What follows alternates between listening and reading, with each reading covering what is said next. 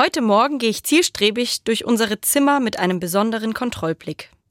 Ist dieser Wecker schon umgestellt? Die Wanduhren, die Armbanduhr? Und was ist mit den digitalen Anzeigen an Küchengeräten und am Telefon? Alle halbe Jahre frage ich mich wieder, stellt sich das automatisch um? Denn ich gebe zu, bei der Zeitumstellung bin ich lieber analog. Ich liebe es, meine Armbanduhr am kleinen Rädchen zu stellen. Heute eine Stunde zurück. Einfach so geschenkte Zeit. Eine ganze Stunde. 60 Minuten. 3600 Sekunden. Was kann ich heute alles damit nur anfangen? Lieber Sport, spazieren, ein Buch lesen, länger Mittagsschlaf machen. So viele Möglichkeiten. Mit welcher Aktivität gebe ich meiner Zeit den höchsten Wert? In einem bekannten kleinen Text heißt es, um den Wert einer Minute zu erfahren, frage jemanden, der seinen Zug, seinen Bus oder seinen Flug verpasst hat. Um den Wert einer Sekunde zu erfahren, frage jemanden, der einen Unfall überlebt hat. Um den Wert einer Millisekunde zu erfahren, frage jemanden, der bei den Olympischen Spielen eine Silbermedaille gewonnen hat. Heute habe ich eine Stunde mehr Zeit. Gebe ich meiner Zeit heute einen Sinn? Oft erlebe ich es, dass Termine, Aktivitäten und Planungen ganz bis in die letzte Minute getimt werden. Man könnte auch sagen, die Zeit wird voll ausgeschöpft. Wobei ich mir mit dem Ausschöpfen nicht sicher bin. Vergleiche ich die Zeit mit einer Wasserschale, dann lässt sie sich wohl gut bis auf den letzten Tropfen einteilen. Dann ist aber auch alles leer und trocken. Wird nicht aus den vollgetakteten Tagen eher ein erschöpfter Tag? Im Bild der Wasserschale gesprochen, da bleibt kein letzter Schluck Wasser mehr übrig. Das klingt wenig einladend, eher im Gegenteil. Das scheint mir ermüdend und wenig zukunftsfördernd. In den ersten Seiten der Bibel im Buch Genesis lese ich auch einiges über die Zeit, über Erschöpfung und über Ruhe. In der poetischen Erzählung von der Erschaffung der Welt geht es um die Frage nach Sinn und Ziel der Erde und aller Lebewesen. Wie die Welt naturwissenschaftlich entstanden ist, interessiert dabei nicht. Am Anfang war die Erde wüst und leer. Trockenheit wie die leere Wasserschale.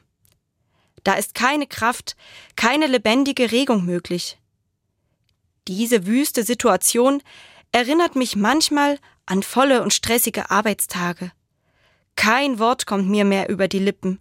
Ich bin völlig erschöpft.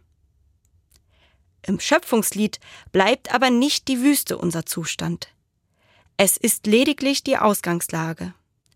In mehreren Strophen wird Gott kreativ.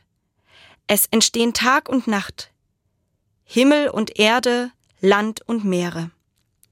Sterne, Mond und Sonne finden ihren Platz. Ebenso Pflanzen, Tiere und Menschen bekommen ihren Lebensort.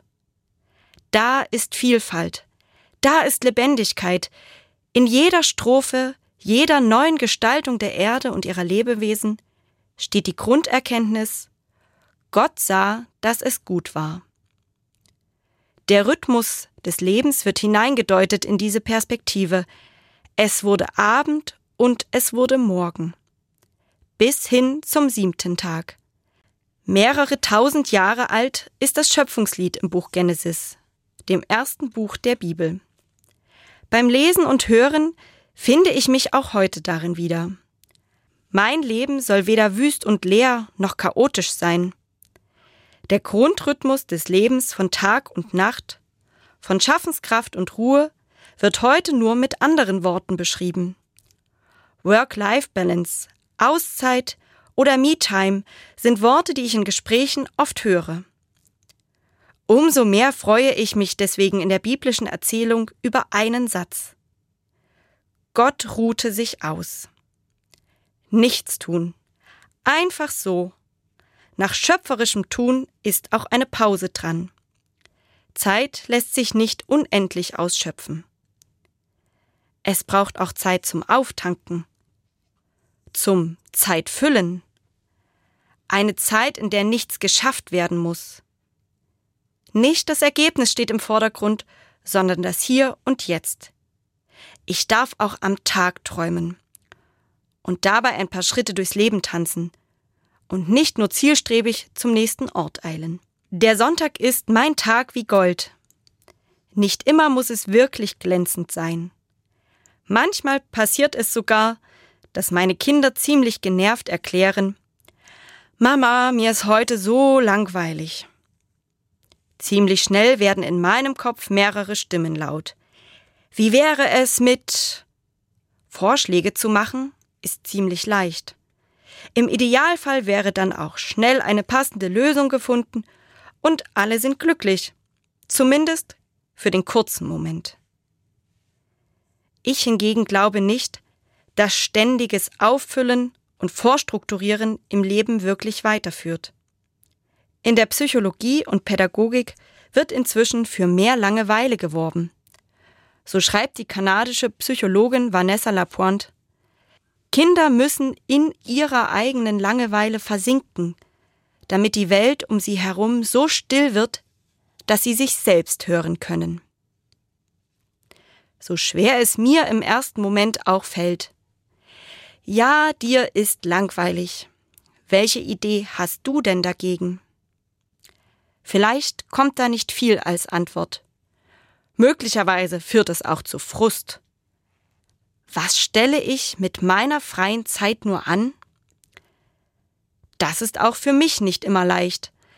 Bei einem Blick in den Erwachsenenkalender bleibt wenig Zeit für Langeweile. Ein leerer Tag ohne Termine, Verabredungen, To-Dos, das kommt eher selten vor. Dabei wird mir bewusst, Zeit kann ich auch totschlagen. Mit Aufgaben, Vorgaben und Aktionismus erfahre ich zwar eine Beschäftigung, aber mit welchem Sinn?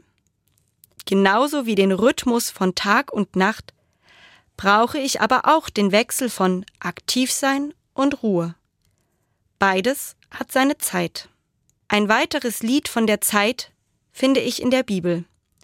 Das Buch Kohelet ist mehr als 2000 Jahre alt und beschreibt mit insgesamt 14 Gegensatzpaaren die Zeit des Lebens. Alles hat seine Stunde. Für jedes Geschehen unter dem Himmel gibt es eine bestimmte Zeit.